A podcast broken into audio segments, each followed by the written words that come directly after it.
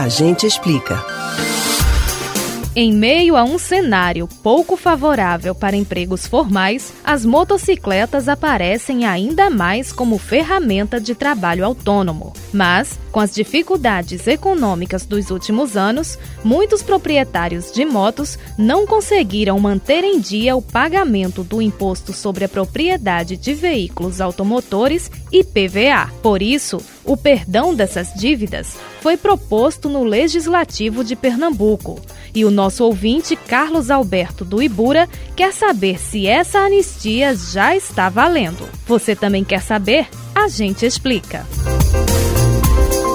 Muitos trabalhadores autônomos usam as motocicletas para realizar entregas solicitadas em aplicativos. Já na zona rural de Pernambuco, elas são um importante meio de transporte na modalidade mototáxi. Para manter o veículo em situação regular, é necessário pagar anualmente encargos como IPVA, taxas de licenciamento e de bombeiros. Quem não paga fica sujeito a multa e inscrição do nome na dívida ativa, além da possibilidade de ter o bem apreendido.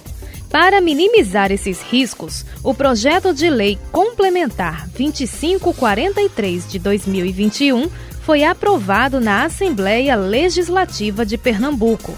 A proposta é perdoar as dívidas de motocicletas de baixa cilindrada geradas até o dia 31 de dezembro de 2021. Vão ser anistiados débitos relativos à IPVA, taxas de licenciamento anual e de bombeiros, além de diárias cobradas pelo depósito de veículos apreendidos. A princípio, o perdão ia ser dado apenas a motos de até 150 cilindradas mas depois foi incluída a motorização de até 162 cilindradas, já que muitos modelos populares se enquadram nessa categoria.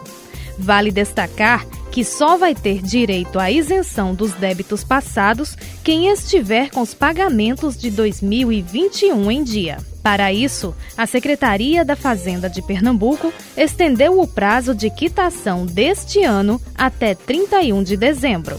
A anistia é destinada apenas a pessoas físicas e limitada a uma moto por CPF.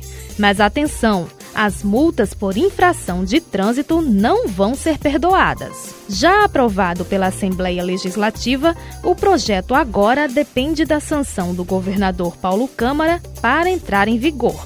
Segundo informações do Palácio do Campo das Princesas, a assinatura do executivo vai ser feita até o fim da próxima semana, ou seja, 17 de setembro. Dados da Secretaria da Fazenda de Pernambuco apontam que 250 mil pessoas podem ser beneficiadas com o projeto.